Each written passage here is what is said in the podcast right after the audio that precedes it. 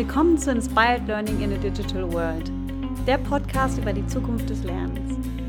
Mein Name ist Wilma Hartenfels und ich freue mich, dass ihr heute dabei seid.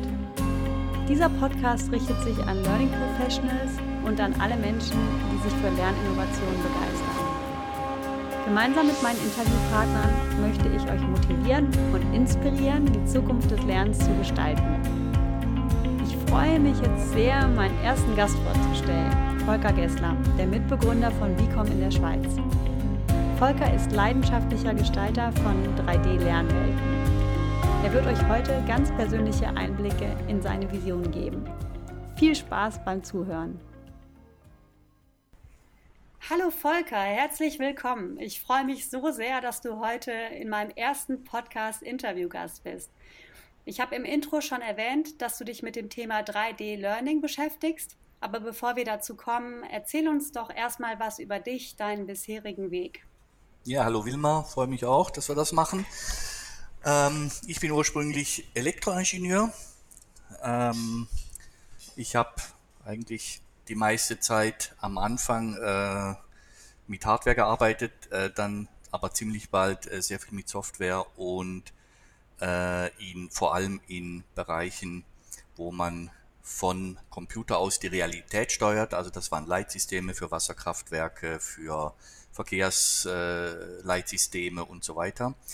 Ähm, wir hatten von irgendeinem Punkt an immer Probleme mit der Zusammenarbeit äh, mit Offshore-Teams, ähm, also vor allem Kommunikationsprobleme. Das war noch zu Anfängen vom Internet, ging sehr viel über Telefon, später auch übers Internet. Und äh, irgendwann bin ich dann umgesattelt auf ein Softwaresystem, wo man die Computer nicht mehr mit Maschinen, sondern mit Menschen verbindet. Und das war dann die Geburtsstunde von Vicom, wo wir ein System entwickelt haben, das dazu beitragen soll, dass man auf eine natürlichere Weise online zusammenarbeiten kann, also wo man mehr Nähe generieren kann. Das war vor zehn Jahren. Und äh, ich habe da die Firma allein gegründet, aufgebaut und äh, so haben wir unser Produkt entwickelt. Ja, super, super spannend. Ähm, zunächst mal, äh, du hast gesagt, dass ihr im Prinzip oder dass du dich äh, erst mit Software beschäftigt hast und dann überlegt hast, wie kann man im Prinzip die Software gut mit Menschen verbinden. Das ist ja im Prinzip ein großes Thema, was heutzutage äh, viele Leute umtreibt weil ähm, viele sagen, ja, das Digitale ist ja schön und gut, aber wo bleibt da eigentlich das Menschliche? Und äh, daher, ja, es ist interessant, dass du so mit diesem Hintergrund auch dein Unternehmen gegründet hast. Erzähl mir doch noch mal ein bisschen was darüber. Wie bist du eigentlich auf das Thema Lernen gekommen? Ähm, das ist eigentlich ein, ähm, eine, ein Einfluss, der aus dem Businessmodell kommt. Äh, wir wollten ursprünglich, haben wir dieses System entwickelt, um mit virtuellen Teams zusammenzuarbeiten. Aber wir haben damit angefangen vor zehn Jahren. Wir haben Einzelprojekte gemacht. Und vor zehn Jahren war Online-Kommunikation in Firmen noch nicht etabliert. Das heißt, es gab keine Ansprechpartner. Die ersten, die angefangen haben mit Chat-Systemen oder mit so äh, Voice over IP und so weiter, das ist aus ganz verschiedenen Abteilungen gekommen, einfach da, wo die, wo der Bedarf war. Das heißt, es war sehr schwierig, um das System zu verkaufen, einen Ansprechpartner zu finden. Da, wo es einfach war, war im Lernen, weil es gab in jeder Firma einen E-Learning-Verantwortlichen. Und die haben auch sehr gerne zugehört, die sind oft sehr innovativ. Und dann, das war dann auch der Grund, warum wir uns darauf spezialisiert haben, weil wir so am besten kommerziell anfangen konnten. Und das ist auch heute noch unser, unser Hauptzweig. Aber das kam daraus daher, dass wir mit dieser Start-up-Firma uns halt an den Markt, ans Businessmodell angepasst haben, wo wir am besten, wo wir am besten reinkommen. Also das ist der eine Grund. Und der zweite ist natürlich, es eignet sich auch ausgezeichnet äh, im E-Learning-Bereich. Und wir fangen heute an, gehen wir mehr und mehr auch in virtuelle Teams und für andere Online-Kommunikation, äh, Online-Kollaboration. Aber der ursprüngliche Grund war effektiv ein praktischer. Ja, ich finde es immer sehr, sehr spannend, äh, wie sich die Dinge so entwickeln, wenn man ihnen den Lauf lässt. Ne? Also du, du hattest es ja vorher überhaupt nicht auf dem Schirm und bist dann auf die Idee gekommen, an die E-Learning-Verantwortlichen heranzugehen. Wie kamst du denn überhaupt auf die Idee? Gab es da Leute, die dich da inspiriert haben, die gesagt haben, boah, euer Produkt, das könnte man auch gut im E-Learning-Bereich einsetzen und da ist vielleicht im Moment mehr Innovation oder Innovationsbereitschaft da? Oder wie, wie kamst du dazu? Ähm, ich habe das erste, meine erste Idee war, um es auszuprobieren, war für Sprachtraining. Ähm, das bietet sich an im Sprachtraining, äh, also vor allem Konversationstraining. Da muss man einmal pro Woche irgendwo hinfahren, dann hat man zwei Stunden Konversation. Äh, in dem Bereich bietet sich es einfach an und da wollte ich das im ersten Projekt einfach ausprobieren. Das war so eine, so eine Idee und von da aus hat sich das dann weitergehangelt. Und von, von da bin ich dann drauf gekommen, ja, man kann das in anderen E-Learning-Szenarien oder ähm, eigentlich nicht E-Learning, sondern Telepräsenz-Szenarien noch viel besser verwenden. Und so sind wir dann drauf gekommen, in den Bereich weiter einzusteigen erklär doch noch mal unseren Hörern so ein bisschen, wie sich dieses Produkt gestaltet und was man da alles machen kann, weil ähm, du hast äh, genau erzählt, wie, wie du quasi darauf gekommen bist, äh, auf die E-Learning-Verantwortlichen äh, zuzugehen und im Prinzip das Ganze für den Lernbereich zu entwickeln. Aber die Frage ist jetzt, du sagst, äh, ne, ihr habt mit Sprachtrainings angefangen. Wie genau sieht das aus und was kann man da erwarten, wenn man in diese Lernumgebung eintaucht? Ja, also die Lernumgebung ist eine 3D-Umgebung. Man kann sich das vorstellen wie ein 3D-Spiel, also nicht wie mit einer Virtual Reality-Brille, sondern am Bildschirm, wie so ein 3D, wie so eins von diesen Shooter-Games halt wo man mit einer, mit einem Charakter, mit seiner 3D-Figur äh, rumlaufen kann. Äh, und äh, jeder, der sich einloggt, hat so eine Figur und kann dann mit anderen sprechen. Ähm, wenn das mehrere Leute sind, also 20, 30, äh, das ist auch da, wo die großen Vorteile dann kommen. Man sieht all die anderen Leute, die eingeloggt sind, man kann mit denen sprechen. Äh, man sieht, wie sie die Lippen bewegen, wie sie sich bewegen beim Sprechen. Ähm, und man kann dann zusammen an virtuellen Tools wie Pinwänden, Flipcharts, Whiteboards und so weiter, kann man dann Arbeiten durchführen in Gruppen. Man kann sich aufteilen. Es gibt mehrere äh, Gebäude, virtuelle Gebäude, wo man hingehen kann, äh, wo man verschiedene Arten von koll kollaborativen Formaten äh, durchführen kann. Äh, der Sinn davon ist, dass man mehr Nähe generiert. Äh, das ist eine psychologische Sache. Sobald ich jemand anderen sehe, und zwar im Raum oder im Zusammenhang mit mir, dann fühle ich, dass diese Person viel näher ist. Und ich habe dann andere Möglichkeiten, natürlichere Möglichkeiten der Zusammenarbeit. Ich muss mir nicht mehr überlegen, wer ist wo, in einem ähm, Webinar oder äh, in einer Telefonkonferenz, sondern ich sehe die Leute, dadurch mache ich diese, diese Arbeit nicht und man kann viel natürlicher und hochinteraktiv reagieren. Draufgekommen bin ich vor, das muss 2006 rum gewesen sein, damals war Second Life, ist damals gerade aufgekommen, das ist auch so eine Umgebung, aber ähm, die ist eine sehr große zusammenhängende Welt und die ist vor allem für soziale Interaktionen gedacht.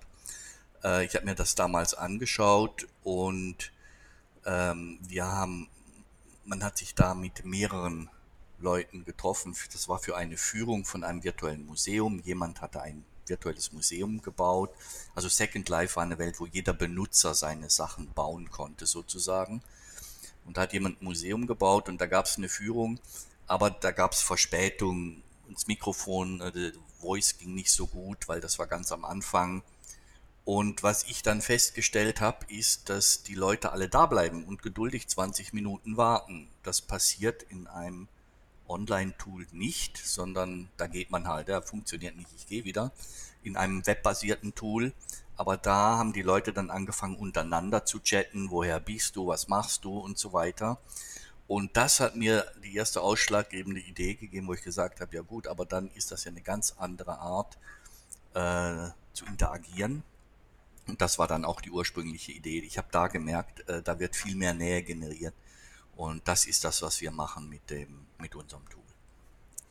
Ja, und da kommt dann im Prinzip wieder die initiale Idee zusammen, die Softwaresysteme mit den Menschen zu verbinden. Ne? Genau, das war, ich glaube, das ist so die Linie, die sich durch mein Leben gezogen hat. Ähm, ich bin eigentlich ein Nerd mit dem Computer, aber äh, diese Verbindung zur Realität ist mir wichtig. Also eine, eine, Software, die irgendwas in der Realität steuert oder die, eine Interaktion mit der Realität hat, da sehe ich eigentlich den, auch den, den großen, die großen Dutzend von Computersystemen natürlich. Aber das ist der, der Bereich, der mich am meisten interessiert, ja. Ja, und ich finde es auch super spannend. Ich habe ja selber äh, das Produkt schon ausprobiert und pilotiert und äh, muss sagen, dass es natürlich im Vergleich zu äh, traditionellen Virtual Training Tools wie WebEx äh, zum Beispiel ähm, ja eine ganz andere Erfahrung ist. Und das ist wahrscheinlich wie auch in Second Life, das kann man sich nicht so wirklich gut vorstellen, bevor man es ausprobiert hat. Also, ja, ähm, das, ist, das ist richtig und das ist oder war mindestens am Anfang unser, unsere große Hürde auch. Äh, man kann das sehr schlecht erklären, wie das Tool funktioniert oder wie, wie sich das anfühlt. Sogar mit einem Film ist es nicht ganz einfach. Erst wenn man mal eine Minute in der Umgebung ist, spürt man das. Also das Erleben ist wichtig. Das ist aber auch genau, wovon halt das Tool dann lebt und was die Vorteile davon sind, ist, dass man es erlebt, dass man gewisse Situationen erlebbar machen kann, aber dafür muss man es auch erleben, um es wirklich zu verstehen. Und dieses Huhn-Ei-Problem hatten wir sehr lang, äh, dass wir es, dass wir halt mit einer Startup, ist ja immer so im Markt, eine Weile braucht, bis man, bis man in den Markt kommt, weil Kunden, die haben die Vorteile natürlich erst gesehen, wenn sie es ausprobiert haben. Aber um es auszuprobieren, wollten sie eigentlich schon wissen, was für Vorteile sie erwartet. Und das ist dann so ein Zyklus. Und äh, haben wir dann die verschiedensten Möglichkeiten erfunden, wie man Teilnehmer auf die Plattform kriegt, das erste Mal.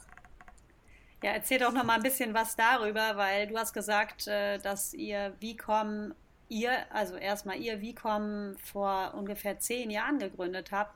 Ja. Äh, zunächst mal, du bist äh, mit einem Partner unterwegs. Seid ja. ihr zu zweit oder wie viele Leute seid ihr? Wir sind ein Core-Team von fünf Personen. Wir mhm. sind äh, zwei Partner äh, dann sind wir äh, fünf Personen, das ist noch äh, ein kommerzieller Teil, Verkäufer und Qualitätsmanagement und Systeme. Und äh, dann arbeiten wir sehr viel mit Offshore-Teams, mit externen Teams, einfach weil wir für diese, für diese Anwendung äh, verschiedene, sehr viel verschiedene Technologien verwenden. Also es ist nicht einfach eine Art von Programmierung. Wir brauchen äh, 3D-Entwickler, wir brauchen 3D-Charakterentwickler, wir brauchen Animatoren, äh, wir brauchen äh, Entwickler für ein Backend, äh, dann haben wir einen Client, der ist in C++ geschrieben und äh, deshalb äh, mieten wir Teams für die einzelnen Bereiche, je nachdem, wo wir größeren Bedarf haben, können wir dann auch besser, bessere Balance halten.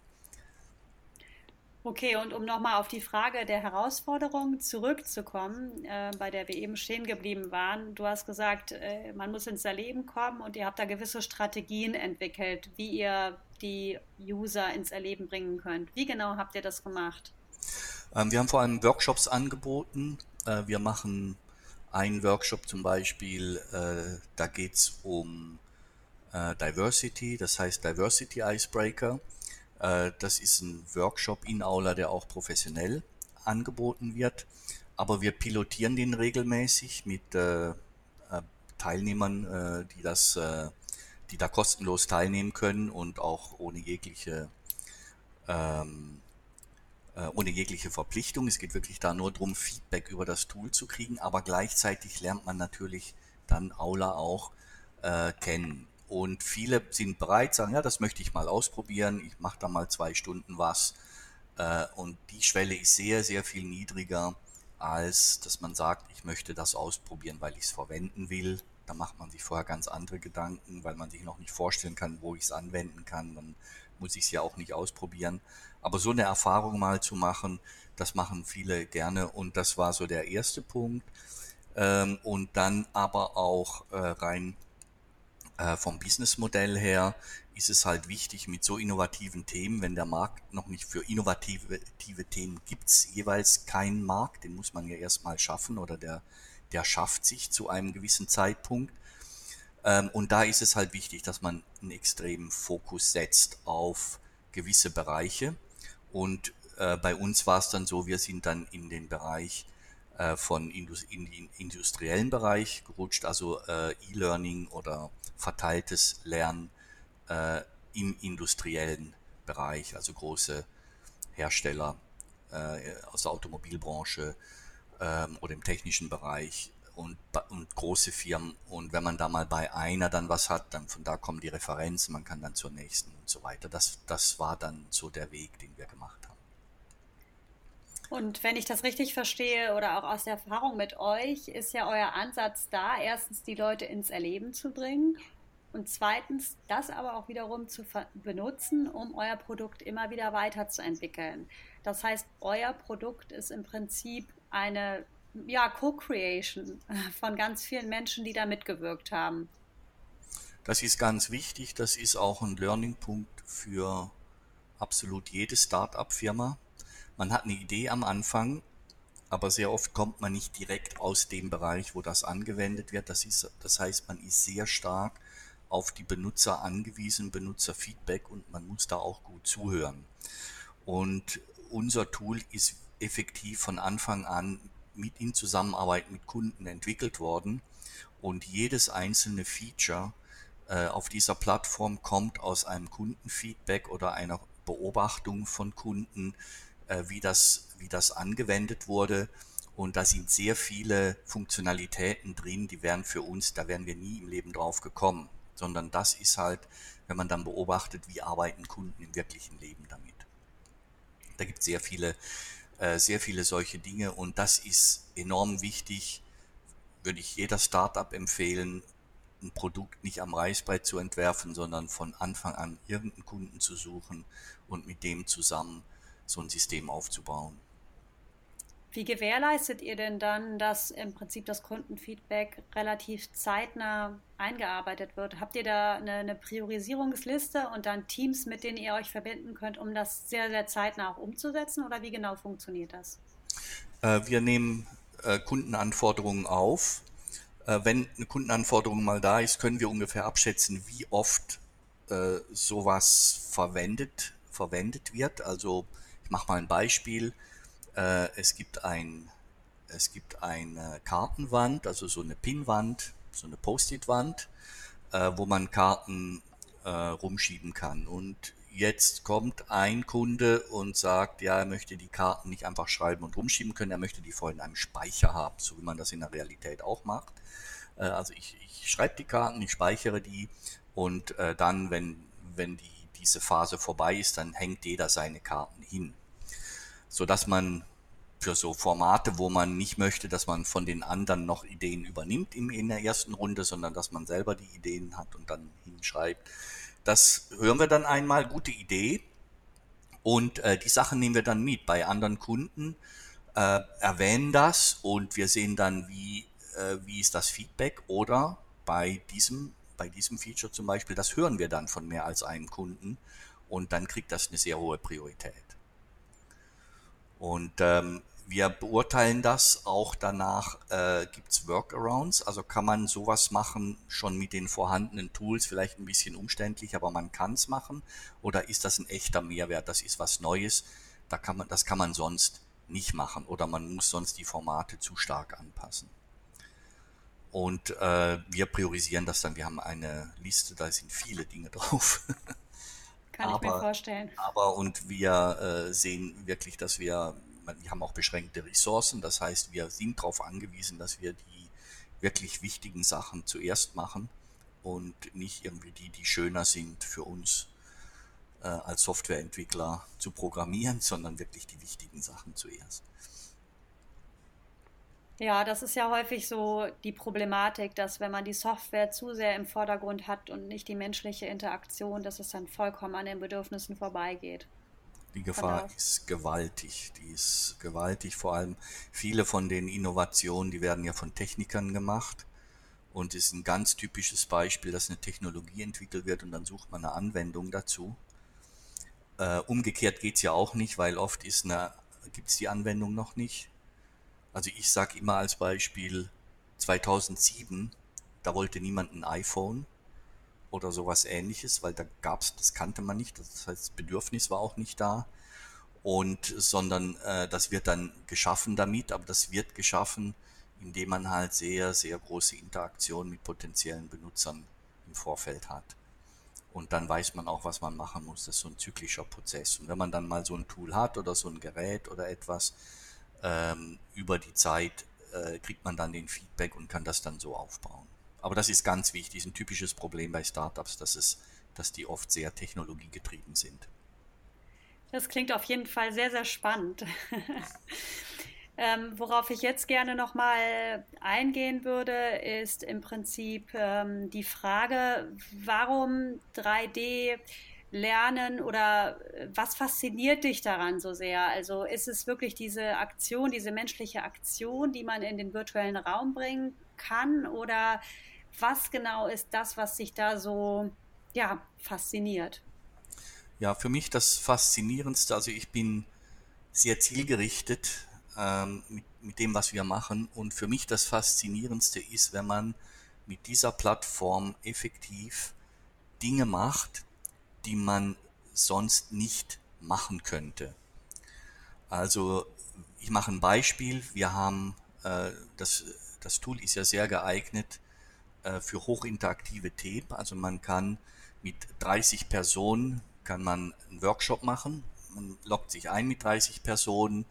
Ähm, dann kann man Gruppenarbeiten machen, man kann sich aufsplitten, man sieht die anderen Gruppen im gleichen Raum, aber da die weiter weg sind, hört man sie nicht. Also man arbeitet äh, so wie in der Realität an, an Pinwänden, an Flipcharts und so weiter. Man kann sich das dann gegenseitig vorstellen, äh, priorisieren, ich weiß nicht, eine Strategie arbeiten oder man kann Rollenspiele machen. Wir haben ein ganzes Rollenspielsystem, wo man mit Animationen arbeiten kann, eine Verwaltung für Gesprächsszenarien und so weiter. Und das sind alles Dinge, die, macht man heute immer noch face-to-face. -face. Also weil es einfach nichts gibt, dass man das online machen kann. Und äh, mit Aula kann man sehr viel von diesen Dingen online tun. Und wenn ich dann sehe, wie so ein Workshop von drei, vier Stunden durchgeführt wird mit Inhalten, mit Leuten aus der ganzen Welt, die verteilt sind um die ganze Welt und mit Inhalten, die es nicht erlauben würden, sowas ander, mit anderen Tools online zu machen, dann ist das so äh, das mein größtes Erfolgserlebnis, weil damit haben wir praktisch eine neue, eine neue Welt geschaffen, die funktioniert was es sonst vorher nicht gab und was man anders auch nicht machen könnte. Und das sind die Bereiche, die für mich die größte Motivation darstellen. Ja, klingt super, super spannend. Und äh, die Welt verändert sich ja extrem schnell. Und da ist auch die Frage, ihr habt jetzt was geschaffen, was, was, was im Moment sehr gut funktioniert, aber wo ist oder wo liegt eure Vision? Ähm, wo seht ihr das äh, Thema 3D-Learning in, in fünf Jahren? Ist es immer noch das oder ist es komplett anders? Ähm, ich glaube, ähm, es kommt darauf an, was die Lerninhalte sind. Die Lerninhalte, die wir im Moment anbieten, also wir haben uns spezialisiert auf Interaktion. Das heißt, die 3D-Umgebung ist ein Mittel dazu, die Interaktion äh, natürlicher zu gestalten. Das äh, wird auch so bleiben bei uns. Im 3D-Lernen hat man aber natürlich noch andere Möglichkeiten, zum Beispiel ähm, die Ausbildung von Service-Mitarbeitern auf gewissen Motoren oder Maschinen oder Anlagen, äh, was sonst sehr aufwendig wäre. Man kann Anlagen in 3D kreieren und ein Service-Mitarbeiter, der, der kann daran üben, wie er jetzt eine Maschine repariert oder installiert oder sowas. Für so, solche Themen sind natürlich Virtual Reality sehr geeignet. Äh, das ist in der, in der Kollaboration wäre das vielleicht auch eine Möglichkeit, aber dafür ist die Technik bei weitem noch nicht gut genug, weil man braucht da eine Datenbrille, die sind schwer und wir haben halt Meetings typischerweise, die sind mehr als zwei Stunden lang. Wir haben Meetings bis zu acht Stunden äh, auch regelmäßig und da funktioniert das nicht. Also nach einer Dreiviertelstunde mit einer Datenbrille ist man tot. Aber man kann gewisse Sachen damit äh, sehr, sehr gut machen. Nicht jetzt in der Kollabora Kollaboration in absehbarer Zukunft, aber ähm, woran wir arbeiten, das ist äh, mit Augmented Reality zu arbeiten. Ähm, das ist äh, also Augmented Reality mit so einer HoloLens ähm, oder einer Magic Leap. Das sind Geräte, wo man äh, die Umgebung sieht. Also die sind durchsichtig. Das ist, das ist auch eine Datenbrille. Man sieht die Umgebung, aber man kann dann 3D Objekte und Personen in diese Umgebung, die man sieht, einblenden. Und eins von unseren Projekten ist eine, ein virtueller Meetingraum, wo man alle, die nicht vor Ort sind, als Avatare in den eigenen Raum projiziert sozusagen, zusammen mit virtuellen Tools, dass man also zusammen an Pinwänden und so weiter arbeiten kann, ähm, obwohl die an mehrere, die Teilnehmer an mehreren Orten verteilt sind. Ähm, das ist eins von den Themen, wo wir glauben, das ist bis in drei Jahren von der Hardware her, also in der nächsten Generation, äh, sind die Geräte leichter und damit kann man gewisse Formate zwei Stunden lang dann äh, dann machen und das wird dann noch sehr viel, ähm, sehr viel äh, immersiver. Ähm, das heißt, äh, wie kann man sich das konkret vorstellen? Äh, die Teilnehmer sitzen dann immer noch vor dem Computer, haben aber die HoloLens auf und diese 3D-Animation wird dann quasi in die Brille gespielt?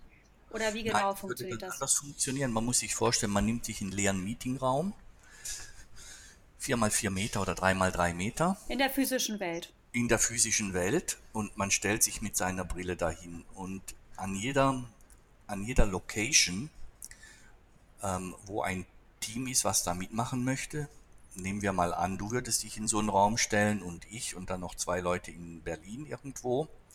Und jeder hat eine Datenbrille an und dann sehe ich in meinem Raum, ich bin alleine hier, da würde ich dich dann sehen als Avatar in meinem Meetingraum und die beiden Leute aus Berlin als Avatare.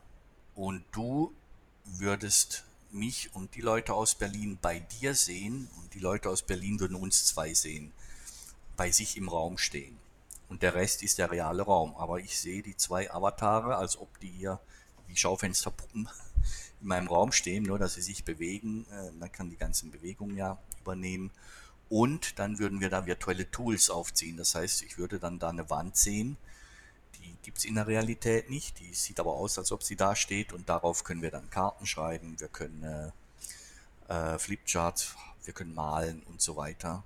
Und diese Sachen dann auch entsprechend abspeichern. Und das nächste Mal, wenn wir mit der Sitzung weitermachen, stehen die immer noch da virtuell. Und wir brauchen nur den, den Raum, wo diese Teilnehmer dann virtuell sich bewegen können den realen Raum, wo die virtuellen Teilnehmer äh, sich aufhalten. Das heißt, der Vorteil äh, im Vergleich zu Virtual Reality wäre dann, dass du erstens äh, nicht äh, so komplizierte Dinge hast, wie dass du Sensorik aufbauen musst, dass du gewährleisten musst, dass die Leute äh, sich nur in einem bestimmten Raum bewegen, ohne sich jetzt weh zu tun, weil sie ja dann nicht voll immersiv sind. Sie sehen ja immer noch den Raum, aber gleichzeitig über die HoloLens im Prinzip die anderen Personen, die sich eigentlich gar nicht dort befinden. Ja, es gibt eine, das, das ist ein Teil, das ist richtig, aber es gibt noch äh, viele andere Dinge. Es gibt einen gewissen Prozentsatz an Leuten und der ist um die 20 Prozent, denen wird es schlecht. Also es gibt, ich glaube. In der VR. In der VR, also in, weil, weil man nur ähm, die, die virtuelle Welt sieht, man sieht nichts mehr von der Realität, an dem man das Auge orientieren könnte.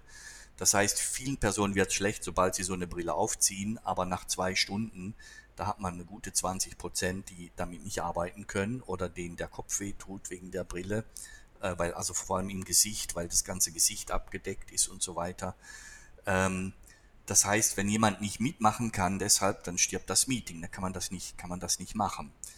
Ähm, das zweite ist, man sieht seine Füße nicht, also eben man, man fühlt sich einfach unsicher das heißt, man ist zwar in der Welt, was man sieht, aber man glaubt es nicht so richtig, weil man ja seine Füße nicht sieht, weil man irgendwie nicht wirklich den Eindruck hat, man ist da. Äh, und äh, dann ist es heute noch ein großes Problem, wenn man was lesen will oder noch viel größer was schreiben will. Wenn ich jetzt was auf eine Karte schreiben will oder so, ähm, man kann das zwar mit virtuellen Tastaturen machen, aber in der Realität kann ich halt einfach eine Tastatur nehmen, weil ich sehe die ja und kann da was draufschreiben. Und das kommt dann auf einer Karte oder etwas in der Art. Also es gibt sehr, sehr viele Dinge, die von der Hardware her einfach noch nicht gelöst sind. Und man weiß nicht, ob sich das jemals lösen wird. Also diese Brillen werden sicher leichter, die Auflösung wird besser und so weiter. Aber das, äh, das implizite, was passiert, wenn ich völlig in einem anderen Raum bin und nicht in der Realität für viele Leute habe ich den Eindruck, so wie die Systeme heute aufgebaut sind, wird das nicht funktionieren. Also viele Leute meine ich 10 Prozent, aber das reicht als Killer für eine, für eine Session, wenn die nicht mitmachen können. Und äh, aus dem Grund bin ich mir da nicht sicher. Das wird man sehen im Kollaborationsbereich. In anderen Bereichen wunderbar. Man kann so Programme machen, Lernprogramme, die dauern eine halbe Stunde, wie gesagt, an Geräten und so weiter. Aber in dieser hochinteraktiven Arbeit, denke ich mir, wird es schon noch eine gute Weile dauern. Es klingt auf jeden Fall sehr spannend, eure Pläne. Ich stelle mich sehr, sehr gerne als Tester zur Verfügung, wenn ihr da äh, Gut, in ja. einem Pilotstatus seid. um jetzt zum Abschluss zu kommen, ähm, stelle ich immer drei Fragen. Und zwar die erste Frage wäre, hast du ein persönliches Lernmotto? Ja, für mich ist, ähm, für mich ist, ist der Inhalt sehr wichtig. Also ich frage mich beim Lernen für mich, du meinst, wenn, ähm, also was ein Lernmotto ist für mich, wenn ich, wenn ich äh, ein Training mache. Hm? Ja. Ähm, ja, für mich ist, ist, ist es sehr wichtig, dass es zielgerichtet ist. Also, dass ich weiß, wo will ich hin, was will ich lernen und kann ich das irgendwie anwenden in meinem Leben oder in der Zukunft, ähm, um irgendetwas zu verbessern und äh, nicht das Mittel dazu. Und gerade bei diesen Mitteln wie Aula oder Virtual Reality ist man natürlich dazu geneigt, einfach weil es modern ist und weil es eine ganz andere Erfahrung ist, das erstmal gut zu finden. Aber für mich ist das Wichtigste der Inhalt. Ähm, und dass ich wirklich die Tools, die ich dazu verwende, als das ansehe, was sie sind, nämlich Tools, Plattformen, die die Vermittlung von dem Inhalt verbessern. Also das ist für mich ein Lernmotto, äh, zielgerichteter Inhalt, würde ich mal sagen. Ja, man kann sich sehr schnell in diesen schönen Tools äh, verlieren. Und da ist natürlich immer wichtig zu überlegen, warum tue ich das eigentlich gerade, was ich tue und was bringt mir das. Hm. Genau, genau. Jetzt beschäftigst du dich ja sehr viel mit der Zukunft des Lernens. Gibt es da ein bestimmtes Buch oder einen Blog, der dich besonders inspiriert hat? Ähm, es gibt ein, gibt ein Buch, was mich enorm inspiriert hat im Bereich von diesen virtuellen Welten. Und ähm, das heißt, äh, das heißt The Proteus Paradox, also das Proteus Paradox. Das ist von einem, das ist von einem Autor, der heißt Nick Lee, das ist ein Universitätsprofessor. Und der hat untersucht, ganz viel Untersuchungen gemacht in virtuellen Welten, wie sich die Wahrnehmung verändert, also wie sich die Wahrnehmung in der, virtuell, in der virtuellen Welt verändert und wie das auch zurückschlägt auf die reale Welt, die virtuelle Welt. Und ähm, also was diese Immersion bewirken kann. Und das hat mich sehr stark inspiriert in, an vielen Stellen in unserem, das ist sogar auch in unser Produkt eingeflossen. Aber ich denke mir, da habe ich sehr viel über äh, rausgenommen, wie in der Zukunft vom kollaborativen Lernen in virtuellen Umgebungen äh, aussehen kann. Am Ende glaube ich, ähm, Lernen ist ein Mechanismus, der ist im Menschen drin. Das machen die Menschen seit Hunderttausenden von Jahren. Sie lernen. Und zwar lernen sie in erster Linie von anderen Menschen und dann durch Ausprobieren. Und ich glaube, dafür sind solche Plattformen halt auch geeignet. Man lernt von anderen Menschen, auch wenn es online ist und man kann Dinge besser ausprobieren. Und also vor allem jetzt in der Interaktion mit Menschen, ich spreche so von Gesprächen, Gesprächstrainings und so weiter. Äh, und ich denke mir, das wird in der Zukunft mehr und mehr kommen, dass man die impliziten Sachen oder die angeborenen Sachen oder wie man auf eine natürliche Weise sowieso gelernt hat zu lernen, dass man das durch solche Tools nicht verändert, sondern im Gegenteil, dass man wieder zurückkommt dazu und das besser machen kann, indem man es auf die natürliche Weise macht. Und alle, äh, und da wo die Technologie, ich glaube, dass die erfolgreiche Technologie, die in diese Richtung geht, dass man das Natürliche am Menschen ähm, fördert mit solchen Tools und nicht umgekehrt, wo man denkt, wir haben gutes Tools, jetzt musst du dich daran anpassen, sondern umgekehrt. Man passt die Tools an die Menschen an und das wird mehr und mehr kommen. Absolut. Und man muss natürlich auch das gemeinsam gestalten und nicht weggucken, sondern hinschauen. Ne? Weil nur dann hat man genau. die Möglichkeit, auch Einfluss darauf zu nehmen, wie wir in Zukunft mit der Technologie interagieren wollen. Das genau. Buch das steht auf jeden Fall jetzt schon mal auf meiner Leseliste und das werde ich auch in die Show Notes packen. Und als allerletzte Frage noch an dich. Was rätst du unseren Zuhörern, die auch die Welt des Lernens mitgestalten möchten? Was rätst du denen? Hast du für die einen bestimmten Tipp? Ja, ich denke, man muss offen sein für Neues, man muss es ausprobieren, aber man sollte auch nicht überenthusiastisch sein. Also das ist wie ein Lernen auf höherer Ebene. Wie können wir äh, die Tools verbessern? Äh, Lernen funktioniert dadurch, dass man Fehler macht und die dann das nächste Mal verbessert. Das heißt, man muss Sachen ausprobieren, auch äh, wenn die dann, wenn die dann nicht funktionieren. Aber das gibt einem auch neue Ideen, die man sonst nicht gehabt hätte, wenn man diesen Irrweg nicht beschritten hätte. Und ich denke, das ist wichtig. Also viel Sachen ausprobieren, aber das, aber das Ziel nicht aus den Augen zu verlieren dabei. Klasse, Volker. Das äh, Interview war super, super spannend. Es hat mir echt Spaß gemacht, wie immer, mit dir zu sprechen. Und ähm, genau, wir sind jetzt schon bei 36 Minuten. Es ist äh, länger geworden, als ich geplant hatte, aber äh, es war, war sehr, sehr interessant, was du erzählt hast. Ähm, ich wünsche dir und ähm, deinem Unternehmen auf jeden Fall wirklich alles, alles Gute für die Zukunft. Ich finde das klasse, was ihr macht. Macht weiter so, auch in dem Approach äh, gemeinsam zu kreieren mit euren Kunden. Und äh, danke dir sehr für dieses Interview. Ich danke dir auch. Alles Gute. Tschüss. Wenn dir dieser Podcast gefallen hat, dann freue ich mich, wenn du ihn mit anderen Gestaltern der Zukunft des Lernens teilst. Ich danke dir auch, wenn du mir eine 5-Sterne-Bewertung auf iTunes hinterlässt und ich freue mich über Kommentare und Anregungen für weitere Interviews. In einem Monat hören wir uns wieder bei der nächsten Folge von Inspired Learning in a Digital World. Danke fürs Zuhören. Bis dahin wünsche ich dir eine tolle und inspirierende Zeit.